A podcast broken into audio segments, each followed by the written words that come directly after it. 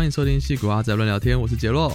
我是 River，哎，我最近刚从夏威夷回来，有没有想要吐槽？你才我刚才才刚讲完，你马上就一下。你自己剪呐、吼。好好好，我我自己剪。然后你说夏威夷回来，对对啊，最近我们两个不是都去了夏威夷吗？分开去了夏威夷。你这讲的很奇怪。呃，我们隔很久，哦，很久吗？我以为你是最近诶。哎、其实我忘记了。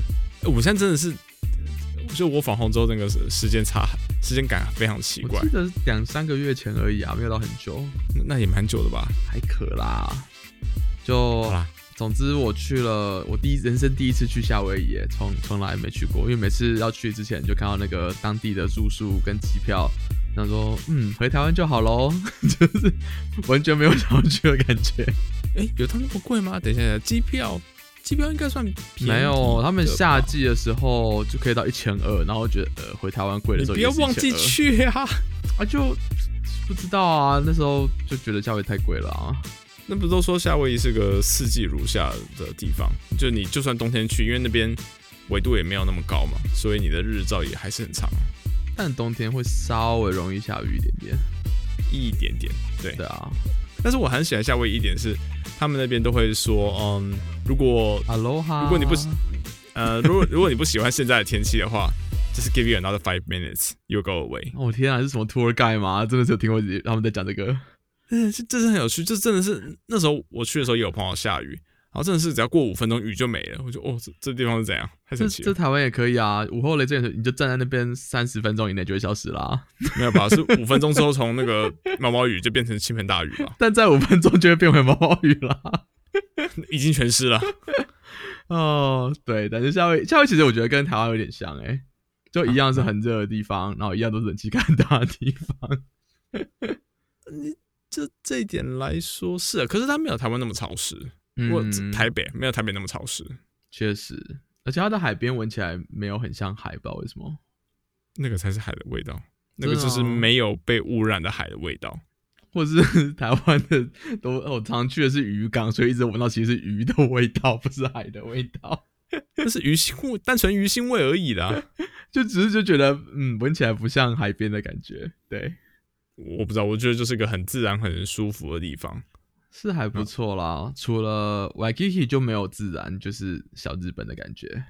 哦，哎、我 Kiki，我在那边，我这只有走过去而已，然后我连、我连鞋子都在里面哦。没有，我就好像是它旁边那个是 International Marketplace 嘛、啊之类的地方，然后我就去那边逛街的时候，然后就顺便走过去 Waikiki，然后就打个卡纪念一下。这那一整区，都算 Waikiki 啦。呃，对，但是我不住那一区。哦，我我是之前也我就是也住在那边，然后就走走这样子，所以真的很像去不了日本解解日本愁的 的那个地方。哦，那地方对我来说真是太棒，因为这这真的有时候很想要吃呃日本的东西，寿司、拉面，想好吃好吃的。对啊，对啊，然后去那边的话都有，而且还应该是还蛮 authentic，而且重点是它的 menu 都有英文。嗯，还不错。去日本的话，就什么东西都日文，什么都看不懂，但进阶玩法。你也可以讲日文哦，也会通哦，我不会日文，我只会口雷。这也够啦，也够 OK 了。但我后来还有去大岛，也不错，就很自然很多，比较没有开发，然后很多咖啡农场啊什么之类的。诶，那你有去看那个大岛是不是有那个活火山？有，我有去看，就是它是一个可以开车上去到的，就是你真的可以 literally 开到火山旁边这样子。然后那个国家公园也蛮难得，它晚上也有开，而且没有人收费，不知道为什么，蛮蛮有趣的。国家公园好像都这样子啦，就是什么早上什么九点到下午六七点之类的收哦，之间收费，然后其他时间都不会，可能那个特别容易晚上去吹到这个感觉，但应该是我只有看到一点点而已。我后来还有搭直升机去绕一圈，有看到就是呃红红的东西冒出烟，可是没有电影中那种啪的那种火山爆发的画面。红红的东西指的是岩浆吗？对啊，可是就是你只看到一点点红红的东西而已，不是没有流动感。哦，岩浆我不知道，我对岩浆认识还是都来自于电影或者是纪录片，那种感觉好像动很慢的。但是就是会那种啪的那种爆发的感觉，就没有那么有夸张，就是对有看到而已有看到而已。对，哦，那也不错，那你看到了，我还没去过大岛。对，而且哦，那天还蛮扯的。我那天开上去的时候，就是啪下超大的雨，不知道为什么。你开你开直升机上去？不是，我从就开车从从东边 Hilo 那边绕下去过去，然后上去的时候就是唰一直狂下雨，然后一到国家公园那附近又没雨了。他说：“哎，还不错，天气很好。”然后就要回家的时候是在西边，是在 Kona 那一边，然后开下去就啪又变大，我整个傻眼。听起来很舒服啊。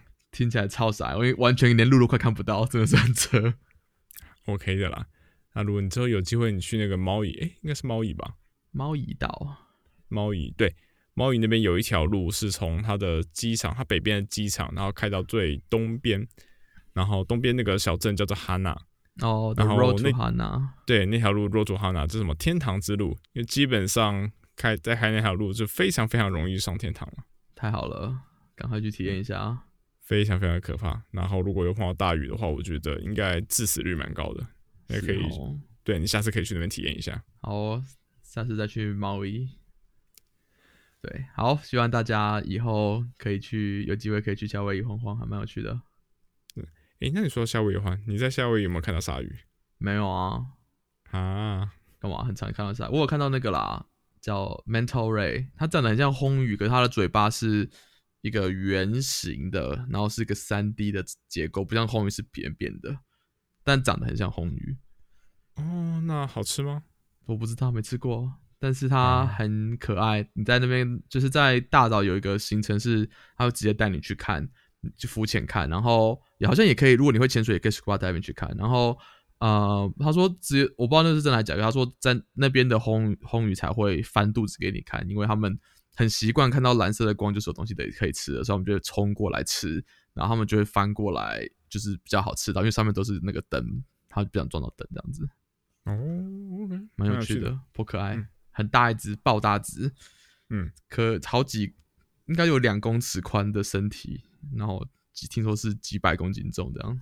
好了，呃，讲回来鲨鱼，我问的奇怪问题，因为我最近在玩一个很，我本来以为是个小游戏，但玩起来还蛮有乐趣的游戏。什么游戏？呃，在 Xbox 的 Game Pass 上面叫做 Main Eater。啊，没有听过这游戏，在玩什么？吃人，玩鲨鱼。好哦，就是它是一个角色扮演，然后扮演的就是一只鲨鱼。好哦，然后它最游戏一开始的故事就是好像就是有那种捕杀人，然后杀了一只很大很强的鲨鱼。嗯哼。然后把它抓起来杀了之后，然后才发现它肚子里面有一只小鲨鱼。哦，然后小鲨鱼就跑出来之后，然后就是去咬那个捕杀人，然后当然被捕杀人砍啊之类的，那就掉到海里面去。然后就是大概整个故事就环绕在它从小鲨鱼慢慢长大，然后慢慢开始对人类报仇，开始吃人之类的故事。所以是个复仇故事哦，它是个复仇故事。好哦，但它它的。旁白很白痴，就是他每次游到一个新地方的时候，然后旁白就会介绍说，啊，这这地方的海域是怎样啊，或者海里面碰到什么海龟啊，或者是哪一种鱼的时候，都会介绍那个那种鱼的生态。意外的很有教育性质游戏，它真是有教育性质，我有点压抑。我本来以为是个单纯的那个那种小游戏、双游戏而已，但还还蛮不错，蛮有趣的。好哦，我有空来玩看看，对，可以来体验一下吃人的感觉，还有被猎人杀的感觉。好变态的感觉！最近是在玩 Game Pass 一个呃叫什么，就是有点类似 Cyberpunk 的 third party third person shooter game，叫 The Ascent。嗯哼，就是反正大家玩就知道，反正就是一个 action shooter 的 up 的故事设定在一个 Cyberpunk 的世界这样子。你可以介绍多一点吗？就觉得我觉得多一点有点剧透啊。可是 Cyberpunk 现在就是那样子嘛，就是很大的公司控制了整个世界啊，然后。反正就是其中一个小螺丝，然后被卷入一些时间里，你想要解决这样子而已。哦，哇，其实我蛮常听到有人在讲什么 cyberpunk，但我我一直都不是很清楚这到底这种游戏的感觉是怎样。cyberpunk 就是啊，有点像是黑暗的未来的感觉。呃，就是比如说，你可以看 cyberpunk 是大部分都是被几个超级庞大的公司控制了整个世界的运作。比如说，可能还是有民主政府，但是可能就是被公司都买通啦，私底下或什么之类的。然后人基本上就是，虽然不是真的被奴役，但是基本上就是被公司奴役着，因为你没有机会真的升天啊，或什么之类的。所谓升天就是爬到更高了，没有流动性啦。对啊，这样听起来很多那种未来的电影或者是电动都是这种类似的感觉。对啊，对啊，对啊，很多就是用这种设计当社那个背景社会的主轴啦。这这一种风格就会叫 cyberpunk。像《星际异攻队》这种算吗？没有很算，它没有什么，他们也有啊，那么明显。Nova Corp，然后本身也是一个有点 controversial 的。有一点啦，可是比如说，你看 Cyberpunk 那个二零七就很明显嘛，就是有几个大公司，然后都是你就算你的人生所有机会到都是那几个大公司的产品，然后每个人都为那些公司工作，这种很强的压迫感是不知道那个感觉。OK，感觉还蛮像日本人会做游戏，反映现实。Cyberpunk 很多不是日本人，都在很爱用日本文字。嗯，对啊。OK。有一说是说这个有点 racist background，他们觉得因为日本那时候就是很乱的代表，所以他们就拿这个来很适合那种很黑暗的未来世界。我不确定这个讲法多准确，但是有听过这样的说法。可能或许有些人真的是这么觉得吧，所以他觉得这样子的映射是，对啊。可是我觉得到现在没有那么强烈的连，但是日文跟 cyberpunk 还蛮有强烈的连接的。嗯哼，对啊，但汉字写起来很酷吧？大家懂？对啊。但写中文就不酷了。嗯，好，好，说到大公司劳役员工，好来讲这个，我我我看到觉得还蛮有趣的，我不知道应该蛮多人都有注意到了，就在美国的，哎，他应该只有在美国吧？哎，反正就是在这边的外送外送食物的公司 DoorDash，就跟台湾的那叫什么？呃，台湾是比较流行 Uber Eats 还有 Food Panda 嘛？对啊。对，就跟那种非常类似的美国版 DoorDash，然后最近，嗯，前阵子他的 engineer 在 Blind 上面就爆气，就说林老师，我们公司要求所有的 engineer 一个月要出去送餐一次，然后就爆炸了，很有趣。对，我看我看那阵子，我觉得超好玩的，因为里面有其实有蛮多人都保持着很正面的态度，我就说，哎，这个其实不错啊，就是呃，be your own user 啊，dog fooding project 之类的，叭叭叭，对。然后我也另外也注意到一件很有趣的事情是，说这就是给这些 positive comment 的人，没有一个是 DoorDash 的，大家全部都在疯聊。嗯，我觉得不错啊，但是反正我不是 DoorDash，真的不是自己做都好。对，但是好，其实好，我我继续风凉，反正我也不是 DoorDash 的人。那这个概念是可以理解，就是你真的去用过那些 app 之后，可能有一些 design decision 自己坐在电脑前。在 level 里面可能不会想到的事情，但实际上在路上的时候真的会碰到。我觉得像有一点可能他们会发现是，好像有蛮多多 Dash，他们自己，呃，哎，那那好像是 lift，哦哦，这这是 lift，这这不是多 Dash，。但是我呃，我蛮常搭 lift 的时候，碰到他们的司机都不是用 lift 自己的 navigation，全部都跳 Google Maps 去用。但我记得他们的 app 里面有 navigation，我知道 Uber 有，不确定 lift 有没有。对，我应或许是我搭 Uber 也是类似，但是就是这种话，我就觉得，那今天到底是，如果是你是身为一个 Uber 的员工，然后你是做 navigation，那你不会很好奇说为什么没有人要用吗？嗯，然后这种事情可能就是真的要帮你 put into the field，然后强迫你用这个东西的时候，才会真的去理解说为什么我们这 app 或者哪些地方是哦不好用，或为了什么原因，然后大家不选择，大家选择不使用它。我觉得利益良善，可是有一点奇妙的 implementation 啊，因为 就是我不知道，如果我自己来讲的话，我就会觉得我就不想要跟人家讲话，不想要有 physical contact，所以我才选择一份就是不需要 做这件事的工作啊。不是啊，你可以你可以 contactless deliver。呃，我但我觉得跟人没有 physical contact，不一定会是真的是 contactless 啦。哦，就是有人还是会出来拿或什么之类的，然后有时你还是要打电话给客人客户找他们家到底在哪里啊？就是 sure，你可以说这个是在 understand 那个 pain point 在哪里，嗯，可是我就是因为不想要做这些事情，不想打电话，不想要跟人讲话，才选择做这份工作，完全跟我想做的事情是不一样的嘛？Right，而且现在还是有 COVID 之类的抗生之类的，对啊，嗯，没错。其实这样讲这样的话，我就会很好奇说。像是说 Seven Eleven 的员工好了，台湾 Seven Eleven 员工不都是基本上是万能？嗯，那当初他们在 apply 这个 job 的时候，他们真的有想过说，我想要做那么多事情吗？就我可能只是想要打个工，我想要结个账，但是我应该并没有预期说我要当个厨师，还要在那做牛肉面、做奶茶吧？这个有点有趣啦，你可以最近有本新书叫《万能电源》，你可以去看。其实，嗯，啊，就是有一个啊。忘记念什么，反正可能是社会学 PhD 之类的作者，他之前当了很长时间的超商店员，然后他的论文就是写跟这个有关的东西，他就去采访，实际田野调查了很多超商店员，然后写成一个论文跟出书这样子。就是他他的讲法是说，呃，店员之所以现在能够做那么多事情，有很大一部分也是因为工业化造成的，因为这些东西变得很简单，就是说。所以那个咖啡并不是真的所谓的职人咖啡嘛，就是很简单的按一个机器，espresso 就跑出来那种咖啡嘛。就是因为简化到这个程度，他们才有办法同时间做这么多事情。可是就像你讲，学习也是有成本，所以比如说那些呃 iPhone 啊那种 FamiPro 那些东西很也很复杂嘛，他们就真的得学，对啊，嗯。但这边的问题，我觉得又不只是说学习容不容易，而是回归到你像你刚才一开始讲的主题，说你就是不想做这件事情，就算你有能力，你也是不想做。对，可是我觉得超商他们并没有改变，他们主要问题就是在补货跟解决客人的问题这两件事情上面。呃，你可以说他们被分配时间越来越细的没有错，可是并没有主轴上并没有差太多啊。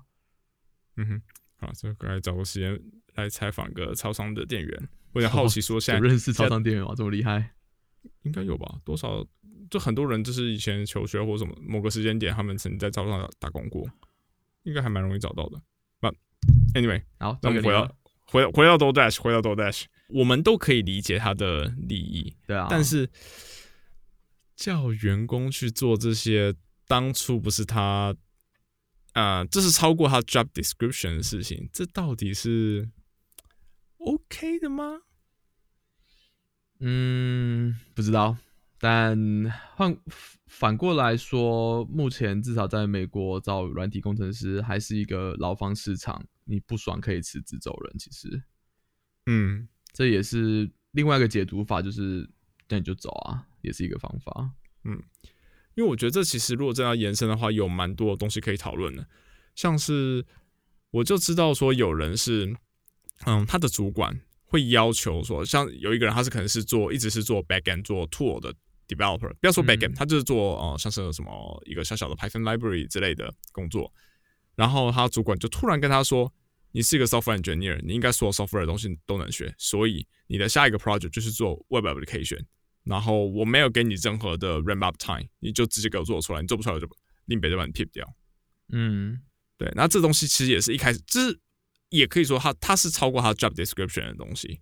那主管或者这个公司有没有办法就是这样子要求他说，你就是给我去做这东西，你不爽就给我滚。就是虽然说这是有点极端的例子，但是就是。啊，DoorDash 这件事情会让我把这两件事有点联想在一起，他们是不是很相关？到底说资方是不是可以这样子叫他的员工说想干嘛就干嘛，然后员工唯一的出路只有说我离职，我跳槽？不完全啦，还是有一些调职保护的政策，至少就是那种你如果硬要告的话，是有机会可以可以告。我在猜，可是哦，这很难讲。另外一个问题就是你真的告的成功吗？这也是另外一个问题嘛。Yeah，然后也不是每个人都会想把事情闹大嘛。对啊，所以很难讲。好吧，Tricky，那我就看看我们听众有没有人是多 Dash 的员工。哎，真的吗？赶快跟我们讲一下，到底感觉如何？你们开始 Dash 了吗？那开开不以后，如果我如果扣写不出来，我是不是可以叫个 o Dash 直接问那个送货的人？你可以赌赌看，你就叫多一点，总总有一个是了吧？真的多多叫两个，还可以要不同意见，你知道？对，先找说，哎，帮我来扣 review 一下。真的，哇，现在 Dasher 真的快变万能了，太厉害了，太强了。好吧，今天其实会讲到这个，其实跟我们想要讲主题有点相关啦。我们今天想要讲 UX 啊，懂吗？OK，既然你说要跟 user empathy，其实就是做 UX 很大的一环嘛。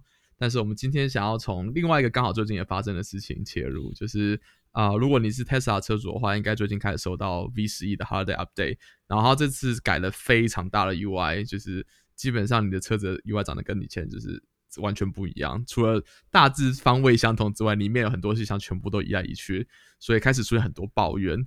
然后我们就请那个 最多抱怨的车主先开始。哦，没有什么抱怨，我是从 Ready 上面看到蛮多讨论，然后我就整理一下。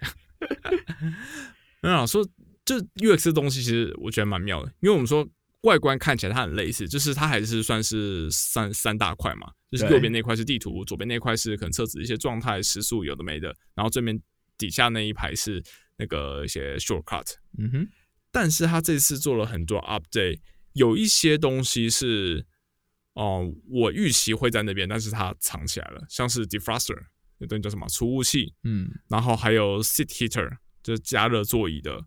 啊，这这两个哦，还有一个我哦，这这两个在控制上面对我来说是影响最大，因为以前它就是直接放在那个底下的 menu bar 里面，它现在藏到我就是变我要多点个两三下，我才有办法去找那些功能。就一下啦，就是把温度拉上来就有了。温度拉上来，就是它它它它就会从 one click 变 two click，对对对对对，你要先拉出那个控制空调的面板，然后才点。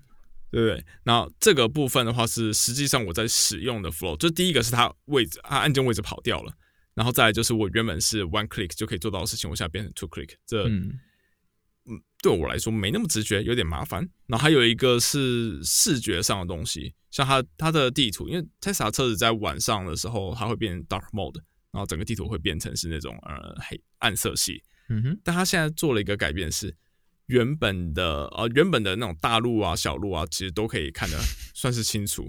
小屁，大陆就很想笑，烦了你，我幼超容易被稚嘛。大条的路跟小条的路原本都很清楚的，嗯然后在新版改版之后呢，就变成是只有大条的路很清楚，然后小条路是就是已经它跟背景的颜色已经接近到几乎看不出来。那这个对有些人来说影响很大。好，我自己是一个会被这影响很大的人，因为我通常我习惯我在看地图的时候，我不会只看说我要在哪个地方转，我会看说前面大概有几个哪几条小路口，嗯所以我可以自己，我就只要扫一眼地图之后，然后我抬头只要看路，然后我就看路牌，我就知道什么时候该转了。嗯哼，所以这对我来说，这是会有一点点影响到安全性的。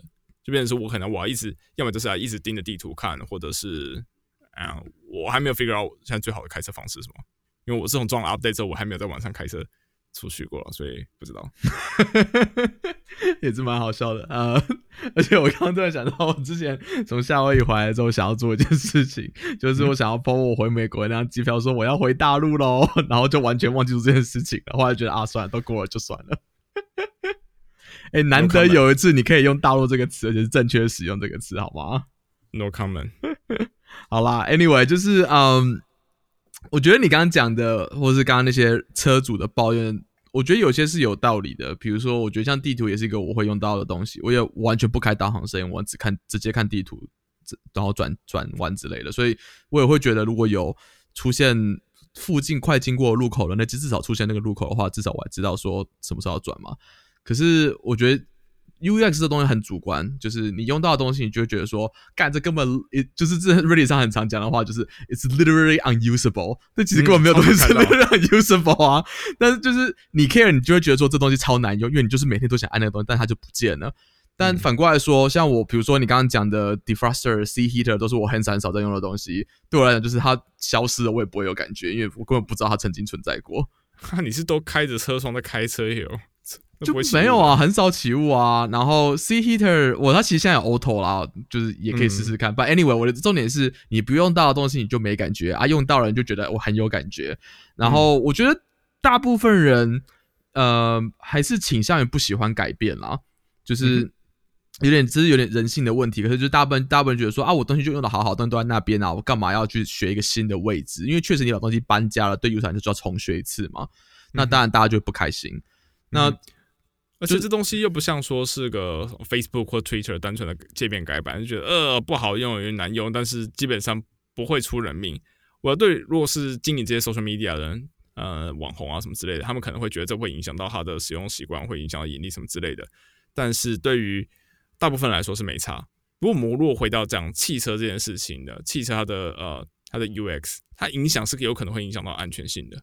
像如果说我在开车，我开到一半，然后我要开 defroster，然后我找不到了，然后我要多按两下我才按得到的时候，然后我没有注意到路况，那是有没有可能就直接撞到东西？所以我自己对这件事情是比较 concern。对，可是呃，反过来讲也是，呃，我我会觉得所有 UI 改版就是你会伴随着就是你要重学的这个问题嘛。你也可以 argue 说，那我就买其他车，它永远不会更新 UI。那你喜欢这样的车也是可以啊。可是像我的话，就会觉得我不 care 重学，但我就是喜欢看到东西一直在改变，一直在加新功能。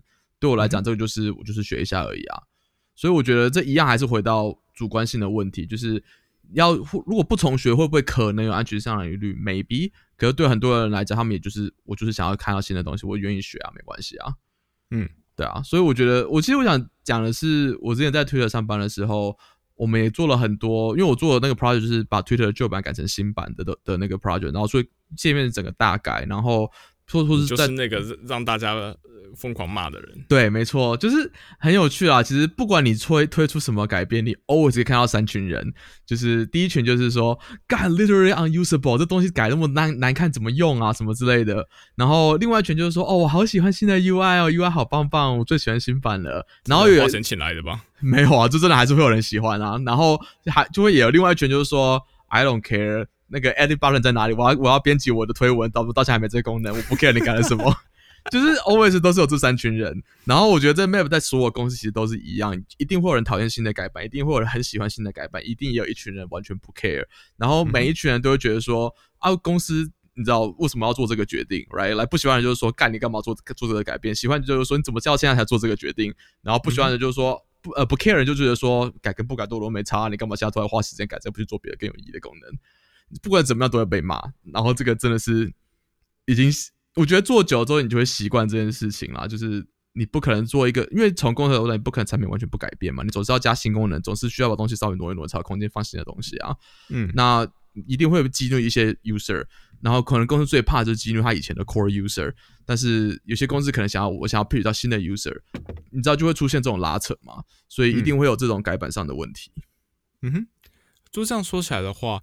因为好，我我至少这次 Tesla V C E 的事件，我还蛮看呃看到蛮多人在 Reddit 上面在那干说，Tesla 他们到底有没有，就是他们的 engineer 到底有没有真的开把车开到路上去被他 test 过？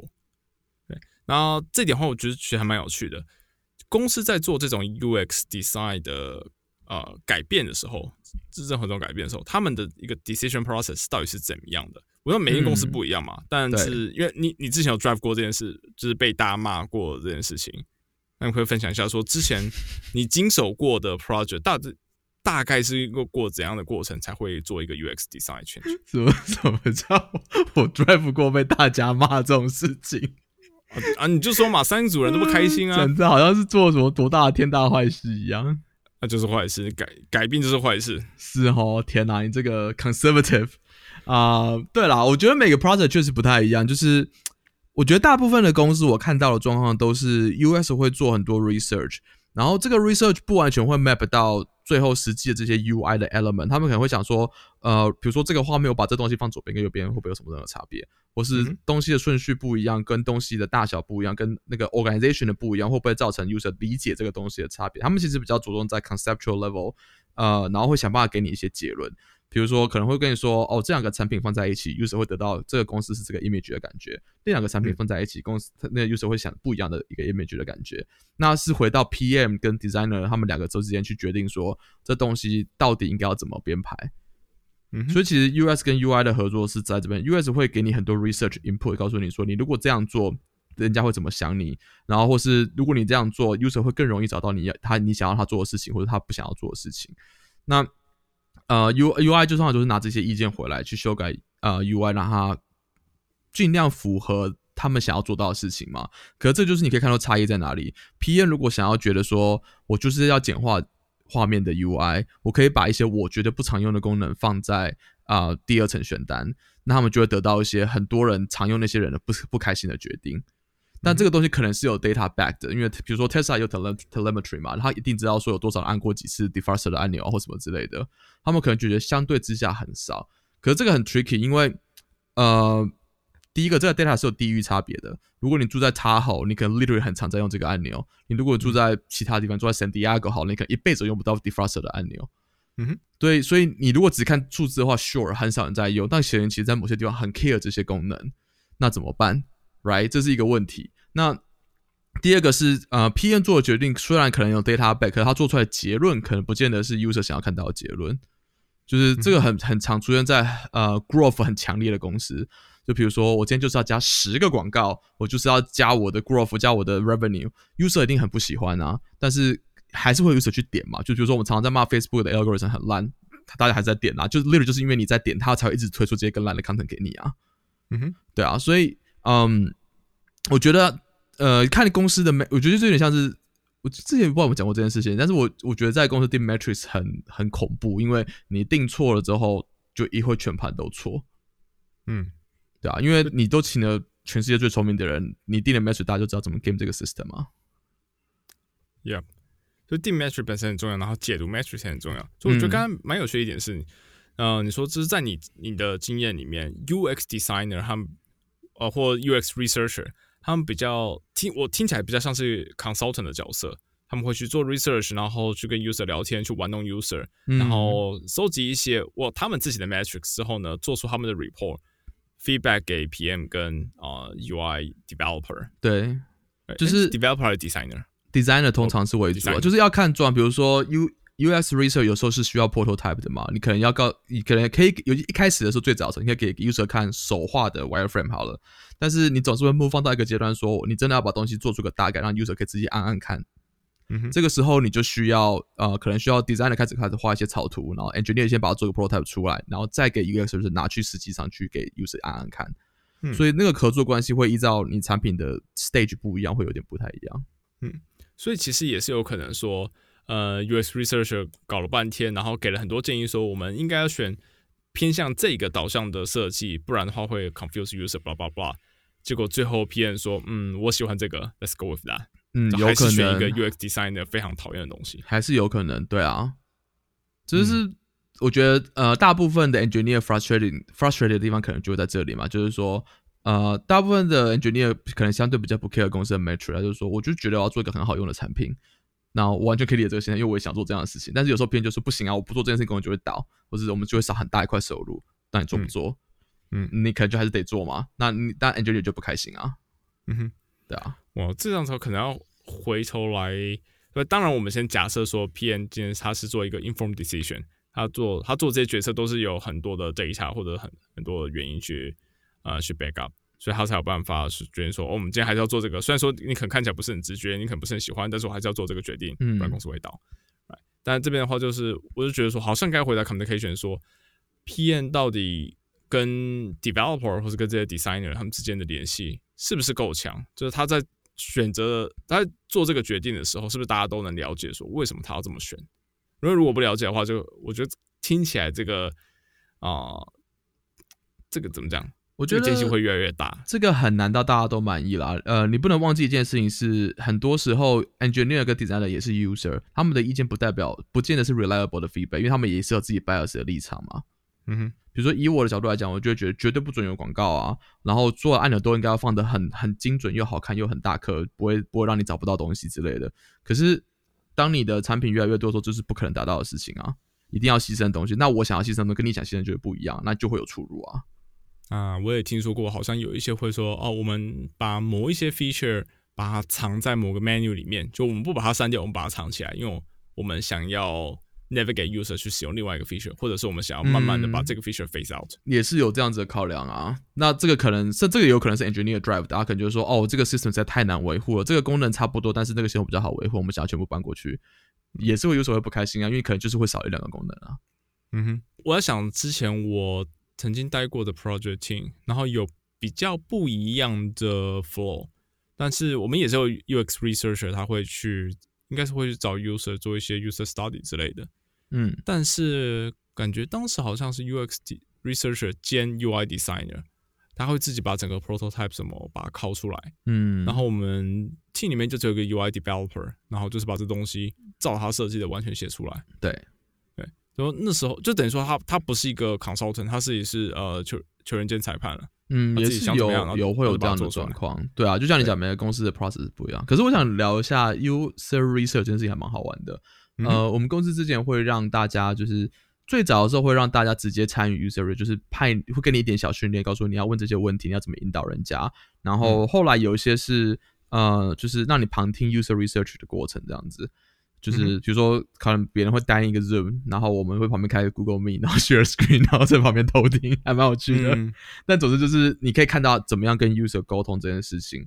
然后我觉得 user research 最有趣的地方在于，你完全不能够给 user 任何 hint 你自己的喜好，因为你很难，你看完两三个 design 之后，你总是会有比较喜欢的嘛，或者说你就你就是做这个 feature 的人，所以你不过我今天问 user 说你怎么找到设定 A 好了，你就想说就按这里呀，你怎么不按这个白痴？然后 user 可能会问你是直接问你说，哎，我这样做对吗？是不是按这里？你就跟他说，嗯，我不知道啊，你觉得怎么按比较适合呢？是，你就不能帮助他，你不能帮助他找到东西，然后你又要克制那个直接告诉他就是那颗按钮啦的那个冲动。怎么听起来还蛮容易会激怒 user 的？其实不会讲怎么用就好了。呃，不会，因为其实。你他们进来之后，我们都会跟他讲说，你就是来来做 user research 的啊，就是我们就是想要知道你在想什么，所以我们不会告诉他东西我们放在哪里，可是我们需要他自己找出来，对啊。我之前也有呃，我之前有做过一个 Oculus 的啊 user research，也蛮好玩的。你说 Facebook 那个？对对对对对，VR 的，对对对，呃。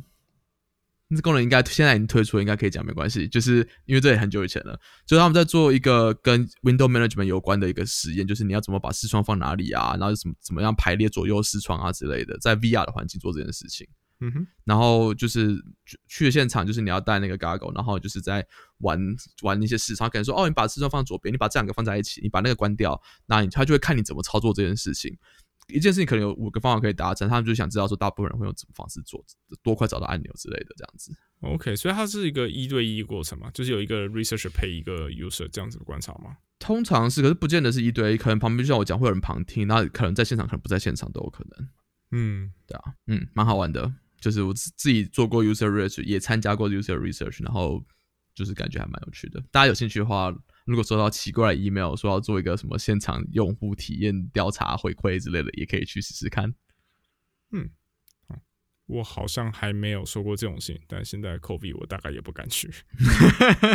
现在就变 online 啦，就是会做 online，我们还是有在做 user 就是 online。那就不好玩，这种东西不是就是要去顺便参观一下别人的公司？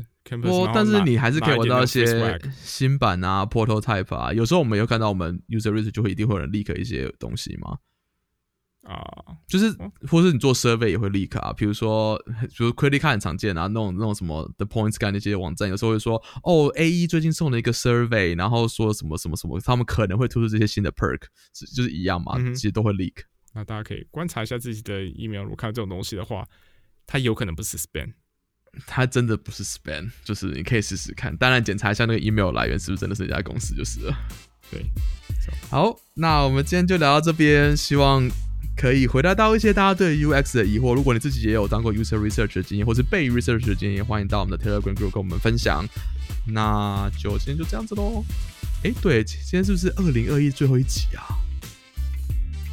应该是，我觉得我们明天应该不会再录，所以应该最后一集。是哦，好吧，那就顺便跟大家祝个新年快乐喽。我们明年见，新年快乐！我剪出来的时候可能已经二月了吧？